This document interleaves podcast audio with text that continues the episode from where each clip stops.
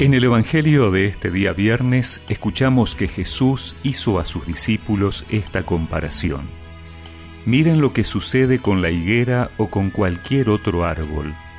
Cuando comienza a echar brotes, ustedes se dan cuenta de que se acerca el verano. Así también, cuando vean que suceden todas estas cosas, sepan que el reino de Dios está cerca. Les aseguro que no pasará a esta generación hasta que se cumpla todo esto. El cielo y la tierra pasarán, pero mis palabras no pasarán.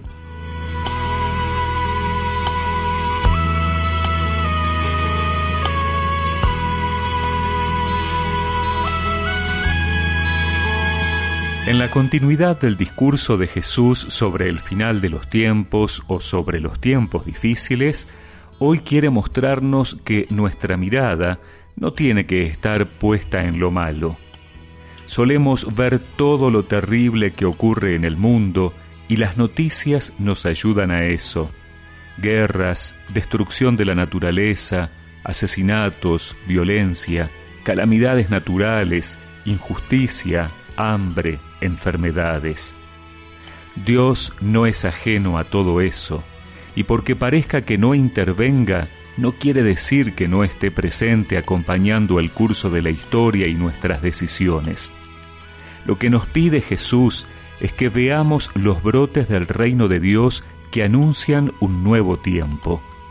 La higuera, precisamente, era uno de los árboles frutales más importantes en Palestina y su crecimiento significaba paz y buena fortuna. Al invierno le sucede la primavera, a la muerte la vida. Hay que agudizar la visión para destacar siempre lo bueno, sin ignorar lo malo, porque ahí está la obra de Dios. Nosotros quisiéramos ver las cosas de otra manera, pero esto no es posible. La lógica del reino es la lógica de la semilla, esto es del crecimiento progresivo. La lógica del escondimiento no es la de la ausencia de Dios, sino la de su definitiva y segura intervención. Jesús ha instaurado ese reino de Dios que anuncia con su presencia, su muerte y resurrección. Ahora somos nosotros los llamados a colaborar en su expansión hasta los confines del mundo. No lo podemos hacer con una prédica que lleve mayor angustia e intranquilidad, sino infundiendo en los demás la confianza de que su palabra nunca pasará, que Él ha venido a traer la vida plena y nosotros debemos ser testimonio de esa forma de vida en nuestros ambientes.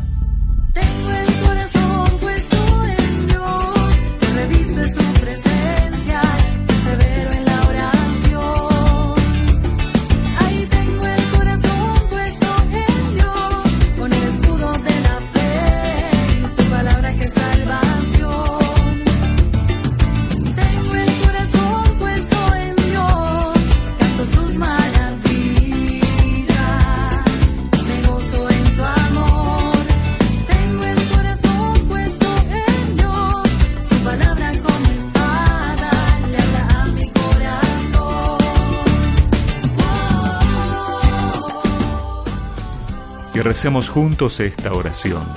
Señor, quita de mí la mirada pesimista sobre el mundo que me rodea y permíteme ver los brotes en las personas y sucesos buenos que también existen. Amén. Y que la bendición de Dios Todopoderoso, del Padre, del Hijo y del Espíritu Santo los acompañe siempre.